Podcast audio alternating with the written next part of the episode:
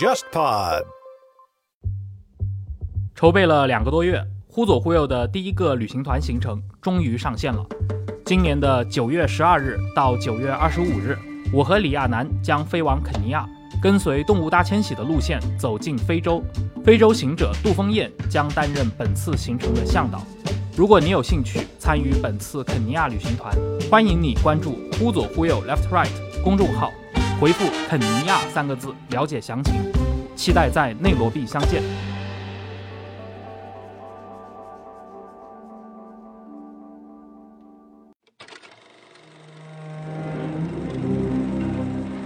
忽左忽右的谍海译文系列已经上线了三年。这个系列最开始基于我的个人趣味，找到沙青青老师，从情报视角回看并梳理美苏冷战的时代。这次我和沙青青算是第一次以国别情报史作为主题，推出付费系列节目《苏联情报史话》。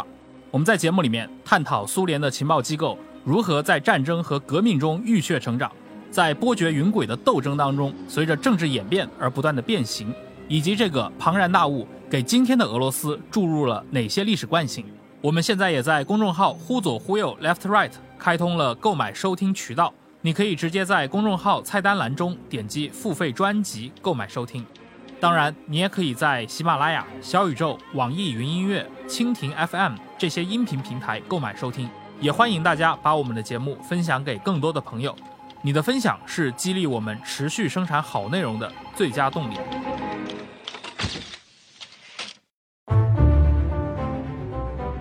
各位听众，大家好，欢迎收听这一期的《忽左忽右》，我是陈彦良。今天呢，邀请到的嘉宾是我的朋友于杰。于杰的身份非常的多样啊，他是学金融学出身。那么在过去几十年的职业生涯里面，他从事过银行业，也从事过股权投资，也做过企业的管理者、经营者。与此同时呢，于杰又在金融的历史研究方向下过很多功夫。他兼任上海金融与法律研究院的研究员，并且在过去这么些年里面参与引进并且翻译出版了好几部和这个货币金融的历史有关系的重量级的作品。比如说，像八十年代美联储的前主席保罗·沃尔克和日本大藏省的副相刑天丰雄共同撰写，算是一个对于整个世界货币史有一个回忆性质的图书啊，《时运变迁》。还有像那个船桥洋一的管理美元这本书，分析的是一九八五年广场协定背后的这个前因后果，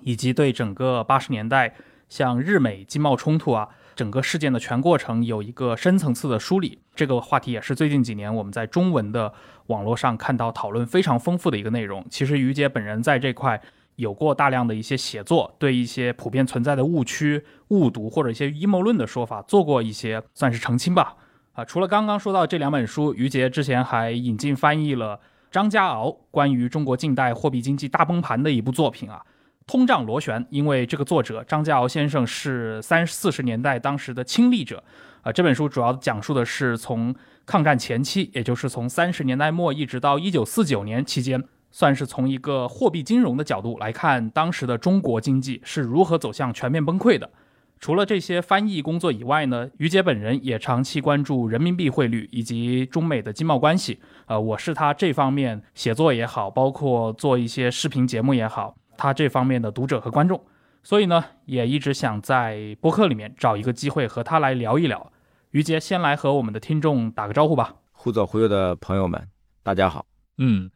就按照我的理解啊，你在投资、还有企业管理以及学术研究以外。花时间去翻译这些金融历史的作品，肯定是有一些自己的强烈想法的。我也听说过，就是你和《时运变迁》的这两位作者，也就是保罗·沃尔克和刑天丰雄本人，都有过当面拜访的谈话经历。那像保罗·沃尔克，他是当过美联储的主席啊，然后像刑天丰雄呢，他是离任的时候是日本大藏省的副相啊，相当于就是美日两国的央行行长、副行长，你都和他们有过一些非常直接的接触和交谈。你翻译的这些图书所关注的这个内容，也是和这几位在任时的这个货币政策是有关系的。所以，要不先来谈一谈吧，就是你引进刚刚提到这几本书，尤其是《时运变迁》这本书的一个想法，就是当年为什么要那么的积极促进去引入《时运变迁》这本书的中文版？《时运变迁》这本书呢，说了真是有点话长了，就是在零八年的全球金融危机的时候，是还早一点。嗯，就是中国国内呢，就简体中文世界呢，它有个非常流行的说法，就是这个阴谋论嘛，这个说法就大家可能都知道。货币战啊、争，对对对，一零年前后，实际上一直到《世界变迁》这个书，就我这版出来的时候呢，那种阴谋论的说法呢是非常流行的。嗯那我实际上是在零八年、零九年的时候，我就非常想把这本书呃引进来。我当时几经周折，找到了沃尔克，也找到了日本的新田丰雄。沃尔克是 Fed 主席嘛，嗯新田丰雄他在离任的时候，他是当时大藏省的副相，他现在身体很健康，我下个月就再去拜访他。他到现在也被称为日元大师。对，但是这个书《世界变迁》这本书给他出版，这个出版社呢，在零八零九的时候已经被别的机构收购了。所以沃尔克本人也不知道他在哪，他把他的学生推荐给我，在北京我们还在金融街吃过一次饭。嗯但是那位先生呢，也没有告诉我这个具体找哪去找版权。这中间呢，断断续续的费了很多周折，一直到二零一五年的时候，我一个朋友给我介绍，我对实际上对这个出版呃原来是一窍不通的，就找这个板带公司，后来发现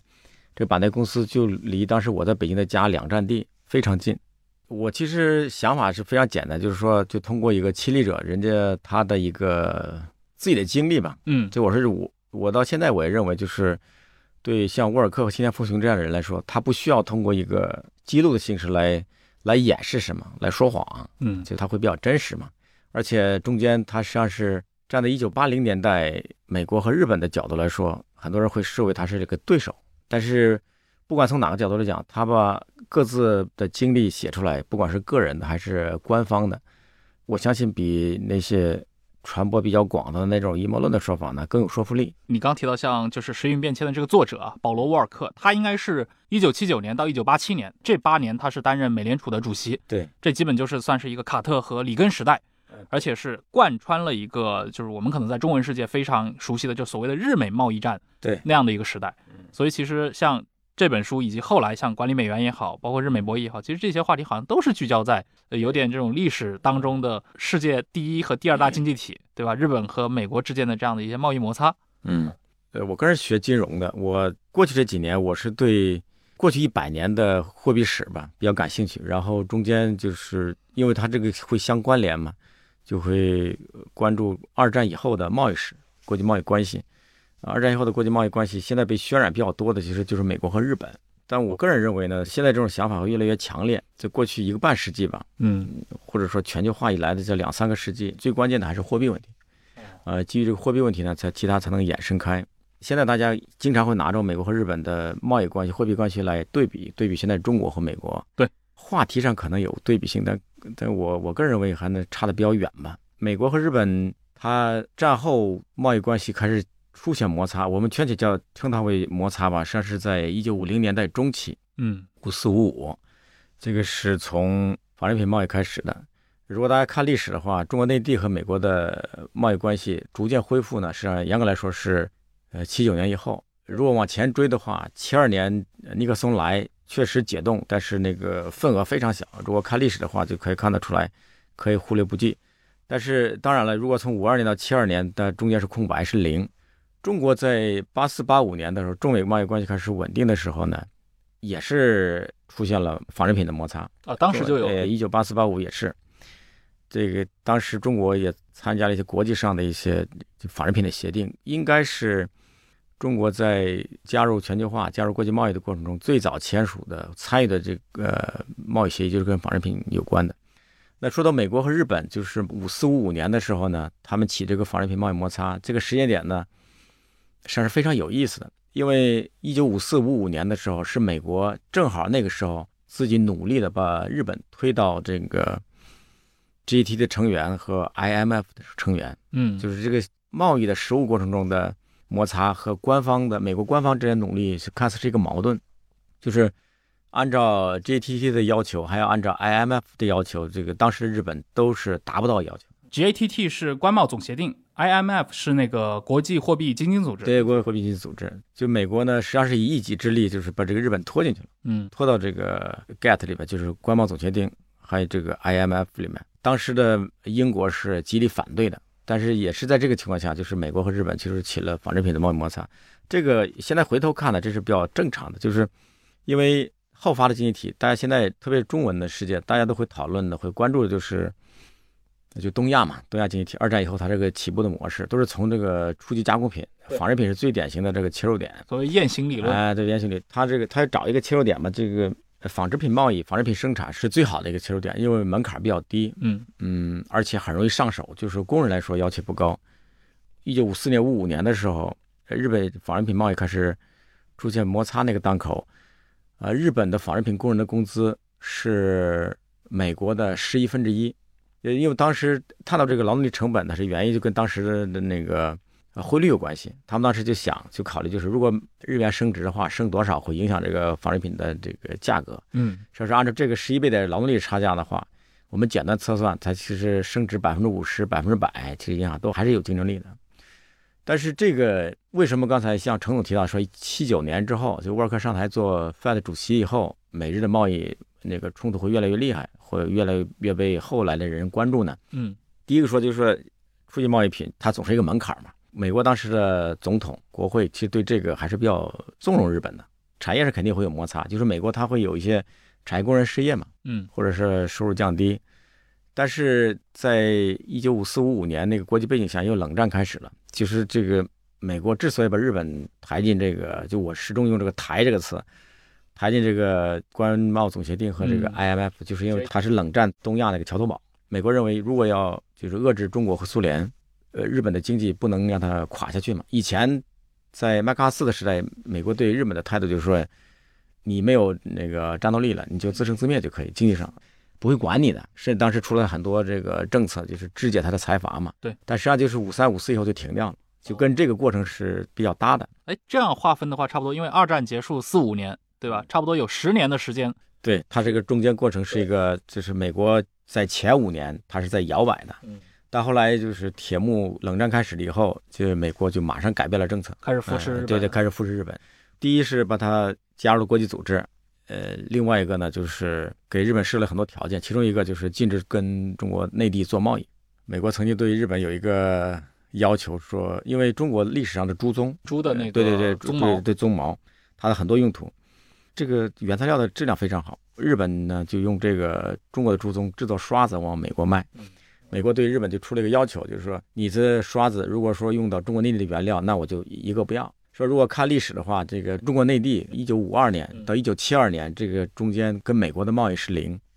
呃，前面讲到这个，就是它是一个基础贸易的起点。再另外呢，就是国内也会有一些说法，就是对美国的两党，包括总统啊，他对这个自由贸易还是说贸易保护主义有些有些站队嘛。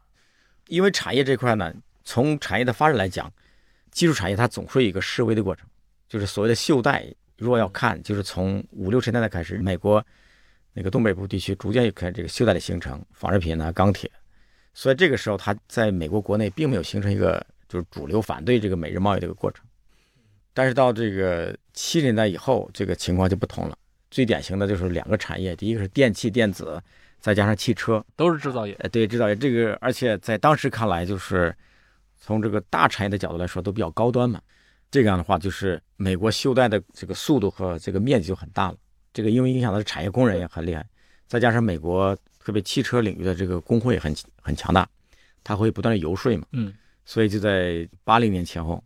美国形成一个热潮嘛，就大家看到的砸汽车啊、砸电视这样，就对日本的就是可以用痛恨来说吧，因为这主要是反映在这个反映在产业领域，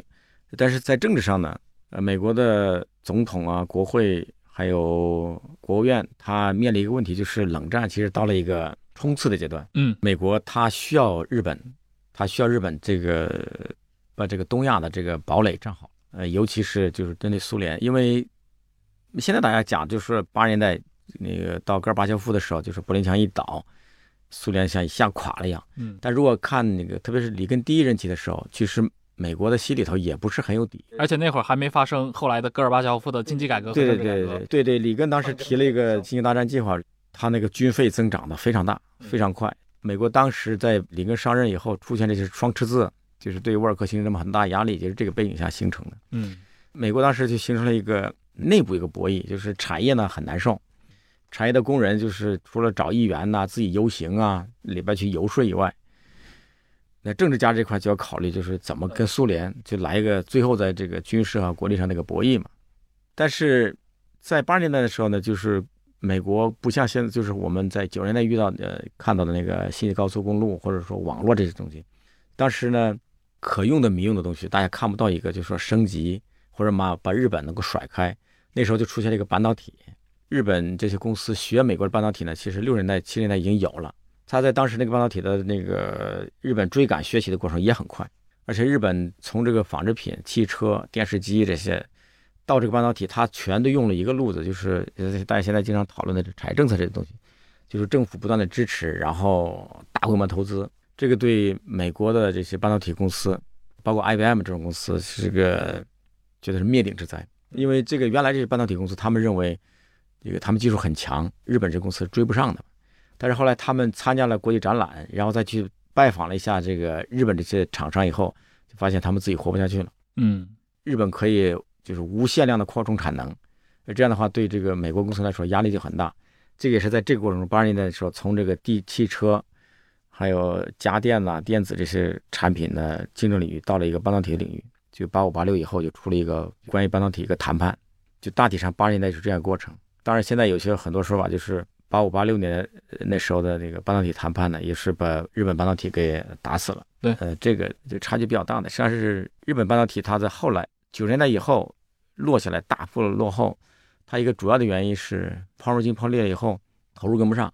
就现在大家讲到的这个债务增加嘛，资产负债表的问题，然后它没有没有能力投资了，政府和企业都是这个问题。你前面提到啊，就是最早你读到像这《十运变迁》这种书啊，因为它里面的很多内容其实就跟整个八十年代整个的这个日美贸易摩擦，以及后来的九十年代，对吧？这个日本所谓的这个陷入一个经济的一个停滞，嗯啊，是有这个强相关性。你也提到，在你读的时候，当时可能国内对这块的讨论啊，它是有非常多的那些阴谋论的论述的，就是把一个这个东西给简单化，嗯，但我们的很多听众啊，可能。对这个东西缺乏一个前情的一个提示，你要不先来介绍一下吧？就传统的一些，比如你看到的，你觉得可能影响比较大的一些阴谋论的说法，会怎么去论述这个时间跨度？关于阴谋论这些书，刚才你提到那些东西，我从来没有系统看过，但是我看到别人这样的系统性的整理过。我为什么就是在一五一六年时候一定要把这个书出来呢？就是二零一零年以后，我基本上每个星期都能收到很多这种朋友转过来的文件，就类似这种东西，问我，嗯，这个东西写的对不对？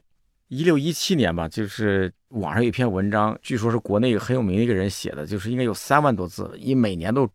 转发一次，就我估计阅读量几千万。就大家就认为这个至少从二战以后吧，就是经济货币上的美元霸权就是美国一手操纵的。嗯，然后呢，后来的西德马克，啊不提苏联的卢布了，呃，西德马克日元就是他们想着来挑战美元的霸权，都被美国给摁住了，或者说给打压了。呃，这个实际上是。可以说是子虚乌有的，因为我现在思考到现在，看这么这么多年的书，自己在想这些事情，我就觉得，就对人类来说，跟人类的社会经济伴生的或者同时起步的，应该就是货币。这个货币呢，它不是任何一方可以决定的。嗯，就什么意思？就是程总如果是一个国王或者是总统，我我是一个印钞的，对对，你是印钞的，你说我这个钱一个程总嘛，一个程币，我可以买台电视，那这问题在就是卖电视是不是卖给你？这个交易的过程实际上是应该是对等的，大家是你来我往的这个谈判的过程。你如果说就是我刚才讲的，我自己关注是过去一个半世纪的吧，就这个国际货币史，就是你要看十九世纪末二十世纪初，美国当时就是国力就是在 GDP 的领域，它已经是世界第一了。在在当时的美元呢，其实在国际上呢，其实地位是比较低的。当时在全球来说，就是大家看那个英国的角色嘛，然后但是。英国的角色在在货币领域就是英镑嘛，但是英镑呢，它实际上是一个金本位的货币，呃，大家盯着英镑或者英镑作为全球储备货币，它是因为它背后有黄金，你拿到了这个英镑就可以意味着你是拿到了黄金，这个黄金是个全世界通行的一个货币，到了一一战结束之后，对英国来说呢，它要维持这个金本位，它已经非常吃力了，它中间从一九二几年有几次的。退出金本位又恢复金本位，就说明一个问题，就是它这个也包括在中间它的货币政策加息啊、减息这些，它就为了维持一个英镑和和黄金之间的一个比较稳定的比价，因为这样呢才能保持全世界的信心嘛。当到一九三一年开始吧，它也维持这个已经很难了。那这个时候，其实在二年代、三年代的时候，其他国家已经开始考虑用这个美元来作为储备货币或者作作为这个主导货币。这个不是美国自己的意愿，是其他国家。但是美国在二十年代、三十年代的时候呢，自己的意愿并不足，是到一九四几年的时候，嗯二战结束前后的时候呢，就美国自己现在已经有能力了嘛。但是另外一个就是美国他也意识到大危机有一个原因是跟那个经常贬值有关系，大危机过程中的经常贬值对各国的伤害都很严重，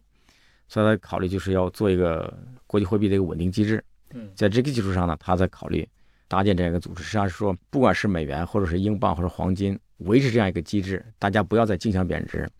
当时参会这些人都没有想明白，现在回头看，即使是凯恩斯聪这样聪明的人，也没有想明白，就是这个机制到底该怎么设计。嗯 IMF 它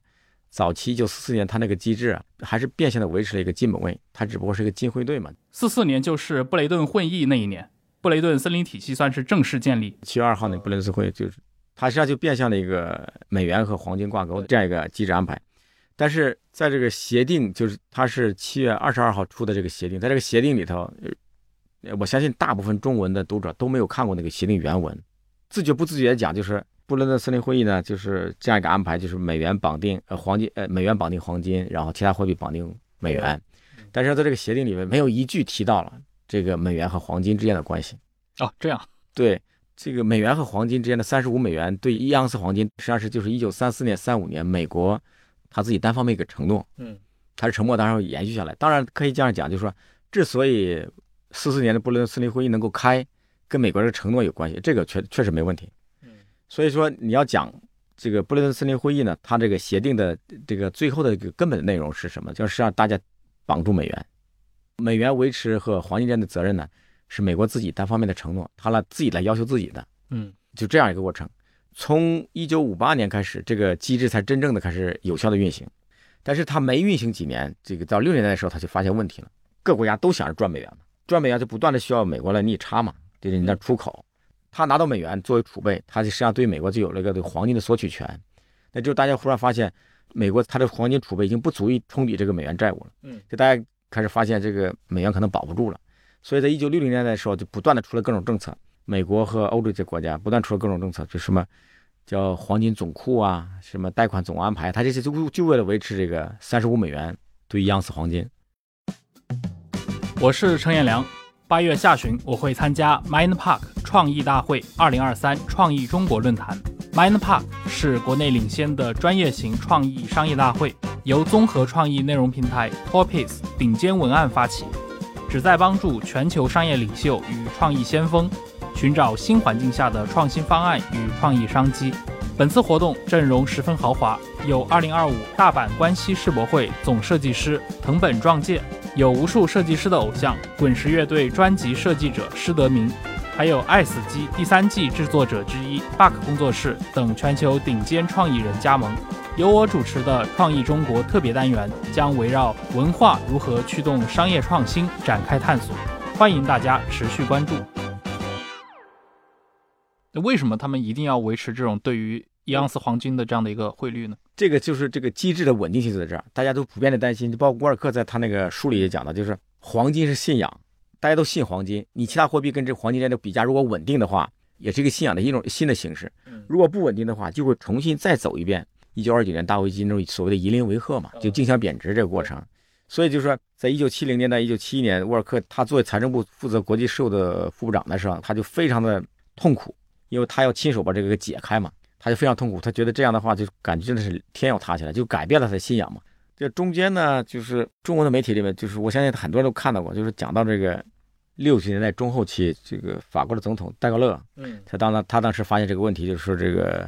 美国的这个美元储备不足以这个支付他外面的债务嘛，所以他就什么派了军舰去，他确实这样做了。对这个布雷顿森林体系呢的崩溃呢，确实也发挥了推动作用。哦，这个是戴高乐时代著名的鹰派外交的行动啊，军舰抢黄金事件，也算是法国和美国金融关系在那个时期的一个低谷嘛。但是呢，戴高乐之所以下台，也跟他这个操作完了以后，法郎疯狂的贬值有很大关系。他想维持这个法郎的汇率稳定，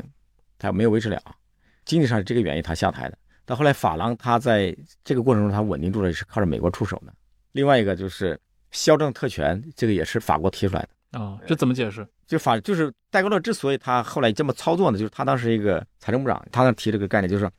美国人就靠着印钞就可以买全世界的东西。戴高乐也这样讲，说你印个钱，你签个协议就可以把我们整个欧洲买下来。就说我们欧洲不是我们我们自己的欧洲了，你这个我们要成为你的这个美国的殖民地了，这样的，就是他这个民族主义情绪非常强嘛。这个法国人呢，在历史上他吃过这个这个货币贬值的亏，所以这个法国整个民族都是非常相信黄金的。就是戴高乐，包括他的总理、总统、财政部长、银行行长，他们就认为始终就认为黄金是唯一的货币。这个在不同的书里能看到法国人重复这种就这话，就是全世界人力上唯一的货币就是黄金。嗯，就他们就是对黄金有非常强的执念。这个后来，就是在美国人就沃尔克他主导的这个黄金和美元脱钩，它中间各种的掣肘因素里面，国际上的因素，法国是一个非常重要的因素。所以这个是导致了后来在尼克松时代，应该是七一年这个所谓的布雷顿森林体系的瓦解。从美国的角度来讲，就刚才你问这个问题，就是说美国是否有存在这些阴谋？对尼克松来说，从美国的角度来讲，就是他们认为我维持这个太累了，我不需要维持了，就是因为在六十年代中后期的时候。美国曾经主导提出过，让日本和西德，就说你们出来，就是当时提到了一个火车头战略，就让他们的货币成为世界货币。没有这样说，但是说你们发挥一个世界经济火车头作用，就是我们自己啊独臂难支了。嗯，德国你们现在也不错，你们有奇迹。那会儿那个日本有奇迹了，啊，就是你们可以发挥这作用。但是德国和日本都，西德和日本都不干。为啥不干？就是他发现自己能力不足嘛。第一是七零年代前后油价上涨那会儿，你就看到德国人对他自己的货币成为这个。主导货币，他是非常担心的。为什么呢？因为他发现这个大量的本币进出，对他的自己的本土的金融市场、货币政策有很大的冲击。就在这个背景下，所以他们也意识到美元的问题，就美元的不牢靠，所以他就在六十年代开始考虑这个欧洲货币机制。就这个过程是相辅相成的。那那个时期，日本在日元的政策上，它是一个什么态度呢？那对日本来说，日本实际上是很小的。嗯，日本包括青年风雄在《水面下》里讲，就是。一九七一年完了以后，日本才意识到，哦，我已经成为一个经济大国了。那在六十年代的时候，日本始终是一个小兄弟嘛，就是即使是西方国家里边，他是始终坐在最后一排，也没有这个发言的机会，自己也不发言。我记得你也讲过，就是整个日本，它从战后一直到七一年当中，包括货币政策，其实不需要靠自己动脑筋啊，这不需要的。这这是这不是我自己说的，这是这日本人也这样想的，就是你就跟着他走就完，就是有个市场，你就慢慢卖就行了。因为你想，七十年代末之前，美国。不管是什么脉摩擦来了以后，它实际上是个走过场的过程，就是都糊弄过去了。这就为什么到八十年代时候，就是美国人自己在反思跟日本的贸易过程的时候，美国的官员也有个自责的这个这样一个判断，就是他那时候以前就是做的不到位嘛。但是就像我前面说的，就是就对当时起步的日本来说呢，在美国眼里这就不是大事，因为份额太小了，而且都是那种低端的。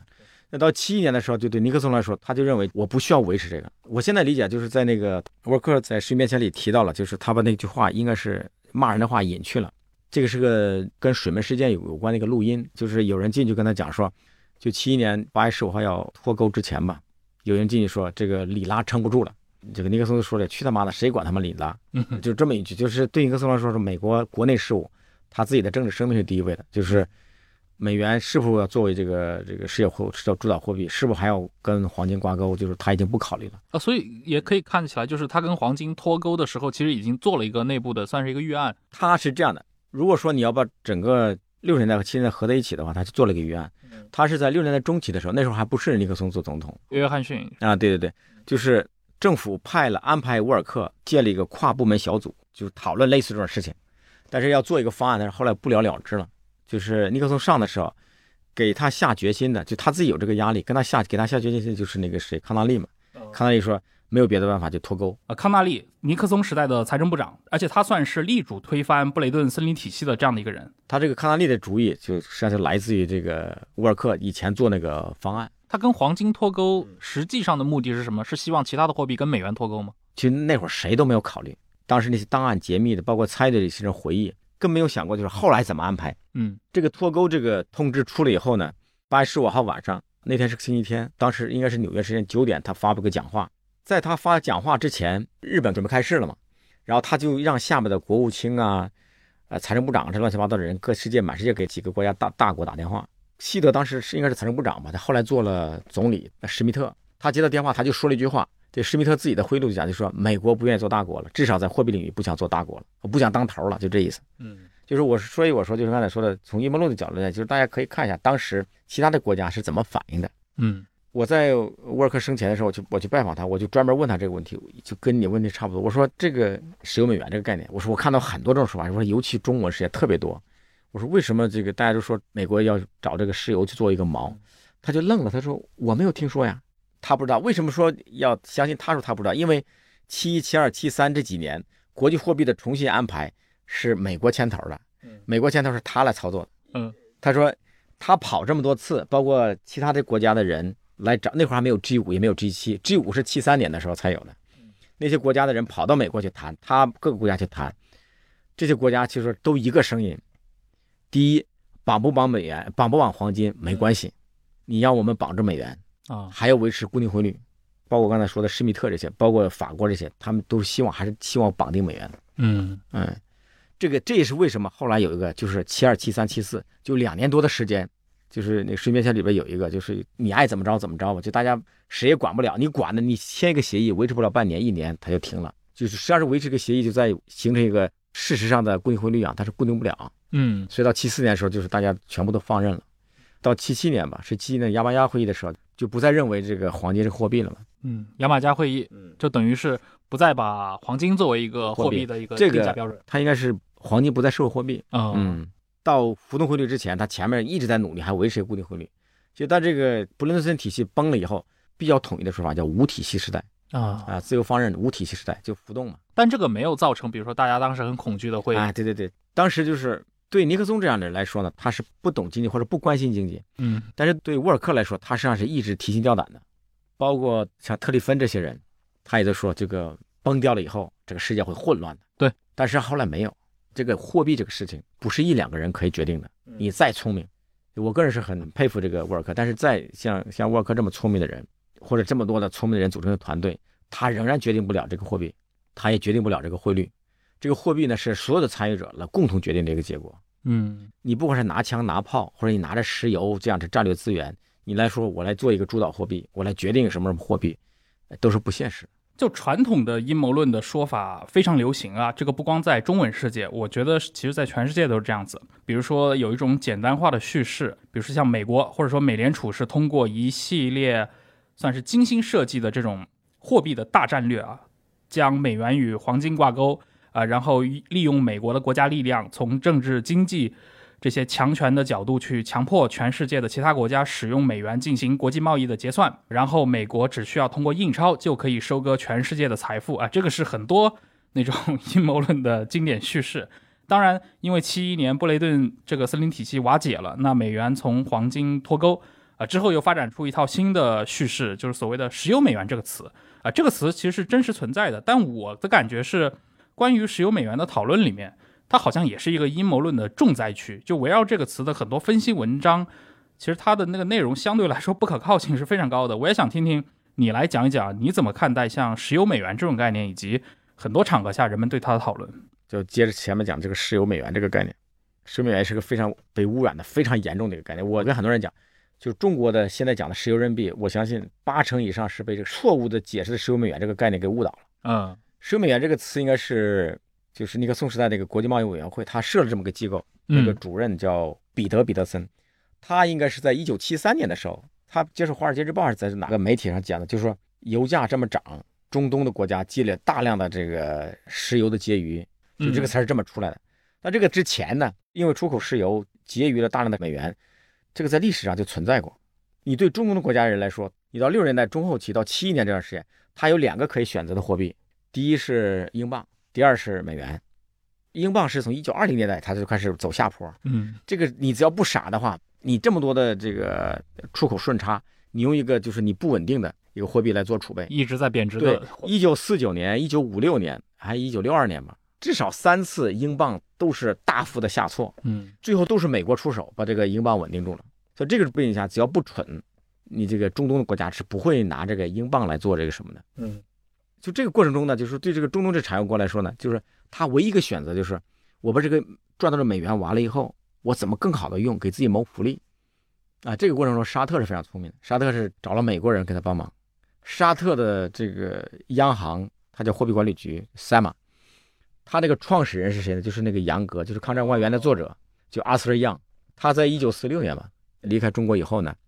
一九四八年还是四九年，这个受这个沙特王室的邀请，去创办了这个机构。他是严格意义上他是第一任行长，他做了一年多。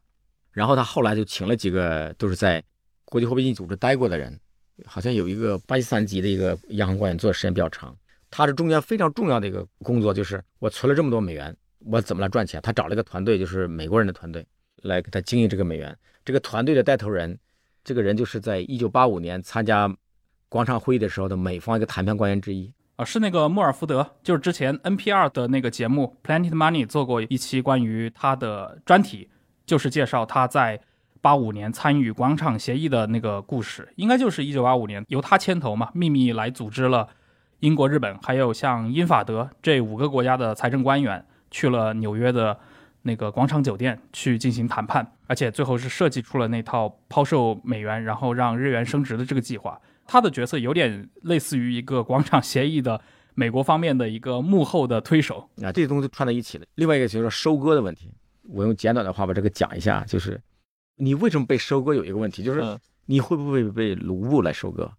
有没有可能被委内瑞拉的货币来收割？不可能的，是不是？问题就在就是美元是唯一的世界货币，就全球化的背景下呢，只能有一种货币是钱。以前是黄金，不是英镑，英镑它只是前面一个像个衣服一样，或者我把它叫为影子。那这一九七一年以后呢，就全世界范围内真正可以称为钱的就是美元。那你要用这个钱。你就必须去赚这个钱先。那中国要出口，包括日本历史上跟那个美国来争来扯去的，他为什么？因为日本要挣钱，要挣个这个美元，他挣了美元才可以去买石油，就这么简单。嗯，过去啊，因为刚刚提到了很多传统的一些看法，很多是在那些非常流行的文章当中的一些看法，对吧？呃，美元早期可能挂钩黄金，后来到石油美元，对吧？你刚这个被信息污染特别严重这个词。很多人的看法是，布雷顿森林体系解体之后，对吧？美元还是要找到一个可以挂靠的标的，所以才找到石油啊。但这个其实你刚刚有这么丰富的介绍嘛，其实很难说这个东西能变成一个什么超前的设计。就是七三年、七四年这个时间点，你要从市场的角度来讲，这个时间点你来挂个黄石油是最不明智。为什么？因为第一次石油危机的时候。油价上涨就是最疯狂，对，应该是七三年的时候，两三个月这个季度的，一下涨了三倍还是四倍？你在这个情况下，你让一个货币去盯住这么一个大宗去做，这个是不是说不明智？是非常蠢的，是不会去这样做的。嗯，你还有另外一点就是这个想法呢，最近包括那个 Zelton，就是原来瑞银那个专家，他提到这个，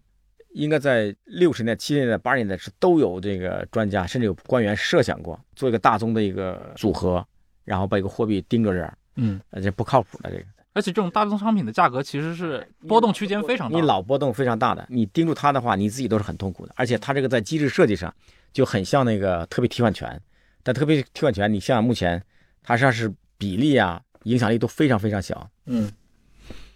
你要想真的是按照这个错误的这个概念来理解这个石油美元，来设计这个石油人民币的话，就我这样借助你这个平台讲，就是对中国来说绝对是灭顶之灾。嗯，你要是认识到这点，就美元根本不靠你这个石油，而你呢，偏偏你认为这个是存在的。你要是靠这个石油，而美元的地位是在这过程中不会被动摇的，你这个中间就是你自投罗网，就不断的被美元来收割，不断的美元收割。为什么？你自己周围很多，包括阿根廷这种国家、俄罗斯这种国家，他是非常清楚这个过去半个多世纪这个货币演进过程的，他就等着你，因为你中国现在是一个非常大的肥肉，为什么呢？因为中国手里的这个就是美元的资产。应该在五到六万亿，五六万亿美元，五六万亿美元就是官方的是一部分，然后跟官方公布的同等数量的应该是也在三万亿左右吧，就是在就是其他的所谓自己内部的还是外部的马甲下面啊，都是这个美元资产。因为全世界中国是最大最大的一个美元持有者，对美元持有，我们不说别的词儿了，就是大家都会觉得你随便漏点我都可以吃饱喝足，特别像其他的国家那个经济体，包括过去这一年就满世界吵得沸沸扬扬的，就是中国对一些其他国家一些债务的问题。嗯，你之所以有这么多债，为什么？放这么多债权出去，因为你有钱嘛。你有什么钱？因为你有美元。你放出去的不是卢布，你放出去也不是英镑，你欧元可能有一点，但是其实上背后都是美元来支持的。就你会发现，就是一方面民间或者是这个这个网络上一些文字在讲，就是我们要抛美债，什么这个把美国怎么怎么着了。但你发发现官方其实是最大的美元支持者。为什么？你要用它，它才会流动性更强嘛。就是这个钱，就是说这样，你自己发一个钱，大家是否用你？不会的，用的越多，你的钱需要就越多嘛。但你刚刚也说了嘛，就是作为一个国家主体，对吧？你一旦受制于这种结算货币了，嗯，你也会受制于这个货币背后的这个发钞主体。我也觉得这也是为什么全世界，包括你刚刚提到这些阴谋论这么盛行，本质上还是大家对这种关系的不信任。嗯，然后你刚刚提到这个所谓的就是石油人民币，嗯，这也是个很有意思的话题。你怎么看待？比如说现在我们说到的。通过人民币来结算石油，达成人民币国际化的一个目标。因为我们最近一两年还是能看到很多这方面的新闻也好，讨论也好。我先说前面那个啊，就是发行主体这个问题。美元是美国的发行的货币，是吧？美国的货币，美国的货币政策、财政政策要意识到一点，它是为本土服务的。嗯，呃，我刚才说这句话，你再回顾一下咱们前前面谈到的，尼克松为什么要停止这个挂钩？嗯，他为他本土服务。就是美国在一九七年以后一直到现在，关于这个脱钩这个话题有很多书。一个比较大的一个共识就是，他要脱钩的一个目的，从尼克松本身的角度来讲，为他自己的政治利益，为他自己的国内经济服务。那在这种情况下，你指责他没问题，你可以天天骂他没问题。但是问题是，你骂他不会改变他仍然为本土服务，他不会考虑南非的工厂人是不是因为我这个他们破产了、失业了、上街放火了，那可能没关系。但是问题在就是，你一边骂他，你一方面你又在用他，嗯。就是就说明一个问题，就是你信他。那关于石油人民币这个呢，那你就用人民币来结算石油，你就把它叫成为石油人民币。但有个问题就是说，不管是谁拿到了这个人民币，都不会把这个人民币作为一个储备存下来。嗯，他拿到人民币这个结余，他不会存下来的话，他有两种吧，两种操作方式。第一，买了东西，就是用这个人民币买了中国的东西，或者说有其他国家接受人民币的话，再再倒一手。另外一个呢，就是说。我马上抛掉，换成美元，就基本上就是美元硬通货。嗯，这种情况下呢，就个结果特别第二种情况，就对人民币有非常大的压力。嗯，因为目前呢，就是中国的资本市场是它是不开的嘛，主要是一个离岸的一个比较小的，现在可能规模大了，但是影响也是很大。主要在于情绪，就是大家这个信心嘛。假设是沙特拿了，或者阿根廷拿了以后，就像最近大家说的，就是或者俄罗斯拿了，他可能比如说就拿了十亿人民币，他他马上抛掉了，这个苗头就非常不好。大家发现你没有用我这个东西做储备。严格意义上来讲，这个储备货币呢是讲可兑换的货币，人民币是不可兑换的。但现在人民币也被列为这个百分之二到三的这个储备货币里边。它现在一个主要的原因就在于，就是人民币可以换成这个等同为美元，因为它可以马上换嘛。它实际上是我就说它也是一个美元的影子，就是你拿到了以后，我拿着这张纸，人民币这张纸，或者拿着这个电子的数字，我马我可以马上兑出去。所以它也是依赖于一个就是人民币对于美元的一个相对稳定的汇率。实际上就是固定汇率，就是现在讲的。那 z e l t o n 提到一个布雷顿森林体系三点零是吧？它中间有个布雷顿森林体系二点零。它原来一点零是这样的，就是布雷顿森林体系确定了一个前期美国承诺的美元跟黄金挂钩，三十五美元兑一盎司，然后后续其他的经济体和那个美元挂钩，是吧？然后崩溃完了以后呢，就是三十五美元一盎司这个就没了。那后来，那其他的国家就逐渐的演变，包括亚洲金融危机乱七八糟的这个经历过程，包括一九八五年广场会议这些，包括那个。八七年卢浮宫会议完了，它逐渐演演变成一个结果，就是什么呢？其他所有的国家的货币逐渐都向美元靠拢，然后都绑定美元，这个就被称为布雷顿森林体系二点零。二点零。那现在 z e l t o n 提到的一个，就是他就把这个二点零，他要逐渐会破产的嘛，然后他又设计一个一个机制，就是要类似像用大宗这样的，然后搞一个就是没有主观情绪的这样一个一个实物或者一个包，呃，货币跟它绑在一起，呃，这样一个安排。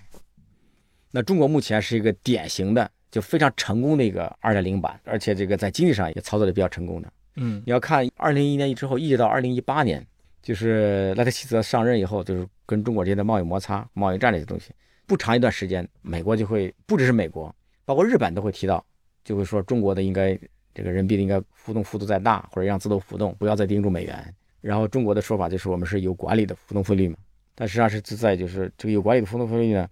你要从中文的词组来解释的话，来分析的话，肯定有管理，它占的比重更大一些。哎，为什么像一般我们经常可以看到外界经常有要求，比如说人民币实现一个浮动汇率的这样的一些推推推动力呢？就是这些诉求是服务于什么？这里边先加一个这个日本那个案例说一下吧，这个可能对我们这个理解有帮助。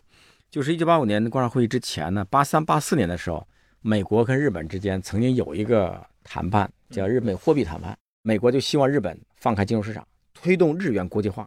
推动日元国际化。你要想想，跟现在中国是完全不同的。他是希望让日元对，让日本日元来国际化。但他他认为就是说，你的贸易啊或者生产这些逐渐开放以后，那金融应该开放。但是日本其实谈了很长时间，可能一个小半年吧，也形成一个非常非常这个完整的协议，但是日本并没有执行。就日本说我们还没有准备好，我们还很脆弱。那你开放金融市场的话，就是说你从公平竞争的角度来讲，资金的进出方便，你没有很多限制，就没有歧视嘛，你所谓的对等嘛。还有一个就是，你随着你的经济增长，你的生产率的过程中，你这过程中生产率是提高的。日元为什么能够升值？从这个四九年，四九年四月一号吧，给它定了个一美元兑三百六十日元。它为什么它一直到七一年的时候，它嘣的一下，一下从三百六能涨到二百多、一百多？它原因就在就是说，你要看那些这个，包括我那几本书里边，就它那个生产率提高的已经从原来的远远不如美国，到超过美国了。你像原来日本根本谈不上汽车，你到那到到六年代末的七十年代初的时候，这丰田它的单车利润已经比那个福特高了很多，那就生产率提高了嘛。那这个时候你没有理由货币不不升值啊。在这种情况下，它你升值其实就是一个纠正贸易失衡的一个手段。对中国来说也是，就是中国入世以后，第一个在国际上建议人民币升值的是日本的刚刚推任那个行长，那会儿他没在做行长，黑田东彦啊，他提出让人民币升值。后来就是布什的时候，财政部长也过来建议人民币升值，因为中国那时候就是你要看当时的曲线，呃，零一零二以后那个出口的顺差蹭蹭的上上涨。那这个过程就是说，也意味着你的生产力提高嘛？哎，所以当时这种人民币升值的这种诉求，很多时候是希望去抑制中国的这个出口嘛？这个本身这个过程中，对个人来说也是一样的，就是你生产力提高以后，你肯定要涨工资嘛？嗯，你这个要要求嘛？你对全世界来说，就你本身在这个世贸组织这样一个机构里边，大家应该公平竞争的。嗯，你人为的压低你的汇率的话，嗯，就形成了不公平的竞争，这是其中一个非常重要的原因。最近我们去看那个这一两年啊，其实看到各个国家的货币以及各各个国家的这个财政政策这一块，其实都能够看到相关的一些讨论，好像有一波去美元化的这样的一个风潮。呃，至至少今年五月以前啊，呃，但好像最近好像这两个月又不太能看得到这方面的。从过去几年到去年十月份到今年，国际储备里边那个美元的比重逐渐下降。从六十跌到五十多了，这个呢，这两方面。第一呢，历史上比这个五十还要低的也有过，就九零年前后那会儿，日元和德国的马克在疯涨，那个按照价值来算，这个美元的比重就下降。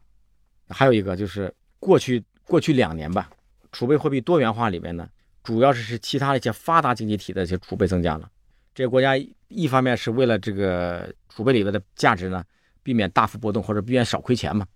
那这些国家呢，基本上就跟美国之间也就是一条裤子的。就是对美元没有丝毫的影响，一点影响都没有。嗯，哎，那在你的研究里面，你刚刚也提到了，在这个九零年代前后，对吧？这个西德的马克，然后包括像日元都在疯涨。嗯，在那个时期，这两种货币其实有没有当时去试图去取代，比如说或者说成为这种主要的结算货币的这样的一些想法呢？美国曾经考虑过啊，美国曾经考虑过让国际储备货币多元化，还曾经让财政部的官员牵头。来组成一个小组来协调，但这事儿这是美国主动提出来的，但后来不了了之了。但是对那个谁，对那个德国和日本来说呢，是不愿意的。这我觉得就是一般，比如说跟这个工作跟这个经济学没关系的听众，大家很难去理解这事儿。你要看那个这个管理美元里面也提到，就是在早期广场会议之前，就是世界上包括那个像伊朗这种国家，嗯，这个其他国家就考虑过。用多克马克做储备，嗯，但是西德是不愿意的，不情愿的。现在不情愿就在就是你要用这个西德马克做储备的话，如果这个金融市场再一开放，嗯，如果美元上下波动比较大的话，就可能会跟那个德国马克之间形成大规模的资金的进出。这个对他自己本国来说呢，金融市场是压力很大的啊。他没有做好这个准备，而且他也不愿意做这个准备。嗯，对日本来说呢，日本像现在也是这个样子，就是日本他是不太愿意承担这种角色的。嗯，日本在至少在八十年代，日本的官员跟美国官员谈判的时候，就说我们日本第一，我们自己不会有大额的像美国这样的这么多的逆差的，就美国他那意思是说美国太蠢了这样。另外一个就是日元不会愿意去承担美元这种国际地位的国际角色的。那到九十年代以后呢，对日本来说，这个他根本就无暇顾及这个。嗯，哎，在这个过程当中，比如说我们比较熟悉的，在九十年代以后，这个欧洲二十国新的欧元出现，那个应该是零二年开始，欧元取代。这个欧洲他们本国的一些货币正式进入流通，我不知道现在也过去了，算二十多年，呃，你怎么看呢？就欧元，嗯，对，货币应该是一个主体，嗯，就一个行政主体发行的嘛。这个行政主体在，就是如果说你要说到这个行政主体，或者说像大国这种国家吧，它就在于它的政策的统一性，特别是财政政策的统一性，在欧洲这个是很难做到的，而且可能永远做不到。各国家之间这种差别太大，我是觉得将来能够维持就不错了。它如果不崩的话，嗯嗯，以前就是包括科索沃战争，国内也会说这是个为了打压欧元。至少我跟欧美的这些这些官员呐、或者专业的人士聊，就是他们说这个很难理解会这种想法出来。就是说你要是看这个过去一百年的这个货币史的话，就是这个货币首先它能起来，不是任何一方单方面的主观意愿可以做到的。另外一个，你的货币要崩掉的话，也不是你单方面的意愿可以维持的，嗯，这个是个现实。感觉是一个底层思维的一个冲突。对对，这就是个底层。还有一个就是你要先把这个概念搞清楚，然后大家在想在谈什么。嗯你成为主导货币，什么是主导货币？它为什么能够成为主导货币？就是我说的这个过去一百五十年、一百年的货币史吧，包括你刚才说的通胀螺旋。通胀螺旋实际上就讲的这个抗战以后的，就我们熟悉的历史教科书里面那个画面，带着二十万去买早点。对对对对，通胀螺旋里面其它其实讲了一个，包括抗日外延里都提到一个，我觉得对近代中国，包括现在的中国影响非常大的一个，就是应该一九三五年的币制改革。嗯当时是就是国民政府改的嘛，新的法币它是怎么来定价的呢？是对英镑、对美元也对日元，所以你实际上你发现跟现在的这这个机制安排是很相像的，它是针对当时主主导货币的定在一起的。当时这个国民政府设计这个币制改革的时候呢，找了在当时在国际上非常有名的一个英国的专家，但是最后呢，真正的起作用的是谁呢？就是张公权，嗯，就是那个《通胀螺旋》那个作者，作者。再加上那个杨格，那个底稿应该是杨格给出的，嗯但实际上是他那个机制安排，就是已经进入了现代，就是我们现在意义上的这个货币制的安排。从进步的这个角度来讲，就是实际上是很超前的。嗯但他为什么后来不行了？对就刚才咱们说的，你要走下坡，你靠着一党之力，或者是一个总统的力量，或者说一个一个团体的力量是做不到的。哎，所以他后后来你觉得就是我们知道的国民政府后期整个法币飞速贬值的一个根源是什么呢？那经济崩溃了，呃，经济崩溃的过程中就在就是后来的储备主要是美元，储备美元，主要是美元，美元就是不断的流失嘛，所以等于跟它的储备货币的流失是有直接关联的呃关系肯定是直接关系。它但是你要想呢，它为什么流失？经济不行了嘛。啊。这不行，大家然后都在跑嘛。当时中国来说是非常有说服力的。嗯第一个是黄金、小黄鱼嘛，第二就是美元纸币。你当时的地契、工厂啊，这不值钱的。第一天这一个工厂或者一片土地可以制一根小黄鱼的话，第二天可能就制半根，因为拿着跑嘛。嗯，我们知道像这个保罗沃尔克应该是在一九年已经去世了，嗯，呃，然后刑天丰雄自己本人的话现在应该还在九十三。非常大了啊。呃，你自己在做这些，比如说他们作品的引进的过程当中，因为这几位都是聚焦于那个时期嘛，就是比如七八十年代整个日美贸易，可能真的对中国人来说，它有一些参考作用。你觉得除了这个时间段以外，比如说整个的这个二十世纪经济历史，或者说这种货币历史当中，你自己个人还有感兴趣的可能是哪些阶段呢？再就是那个一战、二战之间，就是二战之前嘛，那不就经济大危机？还在前，因为其实那个一战之前一直到一九四四年的时候，其实整个世界处在一个就是有点像 transfer 吧，就是英国在往下走，美国有能力，但是他不愿意出头。啊，日本呢想出头没能力，就是你不管是各方面的，你你要看我另外一本书高桥世清那个，嗯，对，雄心很大嗯，他自个人的雄心很大，就是我不考虑战争因素，就他自己想把自己日本变成个大国。对呃，这个他其实做了各方面努力。对，包括把那个日本的应该是从银本位转化为金本位啊，对对对对对对对，也包括德国、包括法国这些，就是他这些国家，包括美国，当时还在考虑，就是这个正好是美联储成立的前后嘛，嗯，当时是一个就世界一个转换的过程中嘛。其实当时是有一个所谓的就是金融界的一个博弈，对我自己的一个成熟的看法就是，一九七一年以后，这个世界是一个完全不同于人类历史上任何一个世界，用美元完全是一个官方发行的一张纸，就是在作为一个世界的主导货币，而且被接受，这个世界是没有的。所以这个大家会经常提到大辽的那个说法，就是这个每个货币都会主导主导多长时间，呃，一百年或者一百四十年这样的。它实际上就是我们前面提到那个像英镑非常典型，英镑和现在美元是不可比的，因为英镑后边是黄金。啊，一九四一年到一九七一年之间是一个黄金，但是这个黄金是一个就是纸面是一个约定。实际上我我自己也经常的写文章里提到，其实一九四四年到一九七一年之间出现一个过渡阶段，是一从贵金属的本位过渡到一个纸币本位的一个阶段。就是你认为之前不管是英镑也好，还是别的什么哎，货币，对对对对对，本质上都是是锚定黄金，跟都跟贵金属有关系。嗯啊、金的也好，银也好的，但只有美元不是这样的。就大家可以看一下这些历史，这个确实跟跟那个现在的这个美元实际完全不同。所以这个过程中，你不是说我的观点会改变你什么，你可以把这个历史翻一下，你会发现现在你来挑战它的话，不是说没有可能，就是你非常非常难，你要重新来就是沙盘推演一下，要不要走过这样一个过程。一九四年之前这小半个世纪的过程，这个转换的过程中，这些国家怎么博弈的？美国是怎么起来的？它中间的意愿和能力是怎么来实现的？那将来如果有一个货币，不管是人民币还是谁或者卢布来替代它的话，其实大体上也会经历这样一个阶段。你要说美元突然的崩塌，我觉得这个可能性是比较小的，因为突然崩塌的话，就意味着什么？就是目前的全球的金融体系、贸易体系同时要崩掉。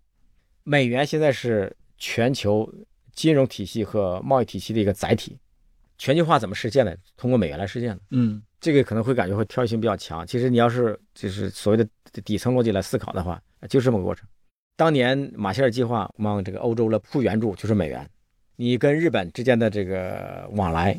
实际上是贸易，贸易就是美元嘛。嗯，日本为什么要美国出或者欧洲出？他为了赚硬通货嘛。为什么要赚硬通货？因为你的钱不值钱。就说实话，这个细想一下非常残酷，有时候想的会非常非常绝望。就是它就这么回事儿。大家都是同样的国家，都是有投票权的国家。那你是不是会拿着阿根廷的钱，或者委内瑞拉的钱，或者拿着满世界去游逛去？今天咱们俩聊天，我可能不止三次提到，就目前全球化体制下。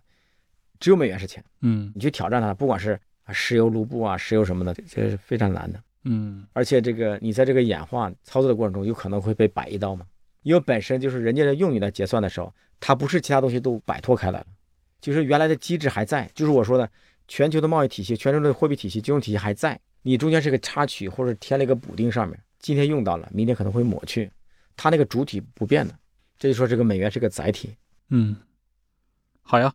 那我觉得其实，当然今天这一次是于杰第一次上互助忽悠啊，就还是以这个货币作为切入点，对吧？聊了一些可能过去这么多年于杰呃比较关注的一些议题，关于这个市场上和宏观经济和货币相关的一些过去的阴谋论的做了一些厘清，以及怎么通过这个货币的视角来看待这半个世纪的这样的一个历史变迁啊。当然，我觉得里面提到的很多的一些话题，其实我们都可以将来用单独的一些节目。来更详细的来聊，尤其是涉及到像那个通胀螺旋，像这个抗战外援，对吧？那是特别聚焦的一个时代，就是在抗日战争时期这八年，以及在之后的这个所谓的呃国共内战时期，中国经济可以看到啊，就是是我们国家曾经发生过的这样的一幕，对吧？这个时期就是怎么去进入到一个就是我们都耳熟能详金圆券，对吧？这个物价飞速的。上涨，这个货币飞速贬值的这样的一个时代，民不聊生。我们其实可以把它当成一个案例，对吧？回头我们可以专门做一期来好好的聊一聊。浙江那边出的那个关于张家敖和他的时代，啊，有一本书，对吧？应该叫什么《银魂》？哎，这个是给推荐过。对对对，所以我觉得像这种话题，我们也可以，包括像刚刚提到的，你刚刚讲的像高桥世青，那他作为啊，在那个年代应该是明治晚期非常重要的这样的一个。财政官员，他的当然他最后应该是死于那个日本的二二六兵变，对，对，就是非常传奇的一生啊。其实可以通过他以及整个战后日本的这样的一个金融改革的历史来看一看日本早期，它作为一个亚洲算是近代化比较成功的一个国家，它是怎么来在这个玩转这样的一个金融，呃的这样的一个博弈当中的。嗯，好的好的，希望对大家有用。那非常感谢于杰今天来到忽左忽右，感谢各位的收听，我们下期再见，拜拜。